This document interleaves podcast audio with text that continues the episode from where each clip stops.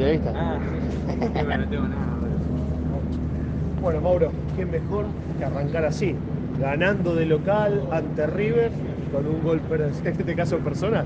Sí, obviamente, creo que un, un debut de campeonato soñado, eh, pero como dije, eh, no, no, hay que perder la cabeza, hay que seguir eh, mantenidos en el mismo objetivo porque creo que si te, te desenfocás por el triunfo de hoy, por el, por el comportamiento que tuvimos dentro de la cancha, tranquilamente uno se puede relajar, pero lo importante es que siempre nos mantengamos en el mismo objetivo y creo que eso nos va a llevar a grandes cosas. Ya de por sí arrancaba lindo el 2022 con una triple competencia, el certamen doméstico, la Copa Argentina, la Copa Sudamericana, pero ¿qué valor se le puede dar a este triunfo? Creo que después del susto del arco de Sebastián Moyano empezaron a construir un partido casi perfecto. Sí, sí, obviamente. Eh, creo que al principio nos costó un poquito, quizá los, los 10 los primeros minutos, pero bueno, después nos pudimos recomponer, eh, hacer el, juego que nosotros queríamos, que teníamos planeado eh, contra un rival como lo, es River, que, si te equivocás en, en, lo más mínimo lo pagás caro y bueno, eh, obviamente muy contento por, por, el esfuerzo del equipo y por quedarnos con el triunfo. Eh, Mauro, dedicatoria especial eh, en el gol y además me imagino que algo especial por tu pasado también.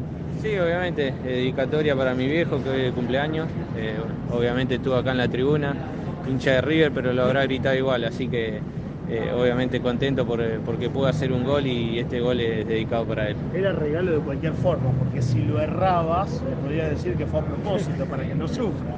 Eh, no, no, la verdad que no iba a sufrir, él siempre, siempre quiere lo mejor para mí, eh, me apoya de que soy chico, me lleva a todos lados y bueno, obviamente que hacerle, es mi primer partido contra River en primera y yo creo que lo habrá disfrutado de una manera muy emocional. Menos mal que pudiste convertir el penal, si no, a lo mejor no dormías por la del primer tiempo. Sí, sí, obviamente.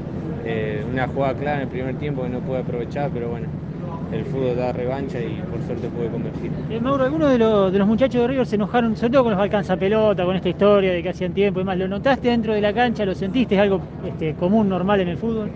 Eh, sí, yo, yo creo que es normal, a veces las pelotas se van a la tribuna y no, y no vuelven. Eh, yo creo que lo alcanza pelota, hacen su trabajo, tratan de, de, siempre tener pelota, pero bueno, cuando no tienen en mano no, no se puede hacer otra cosa. Eh, ¿Discutieron con los muchachos de River en algún momento? ¿Se calentó el partido también?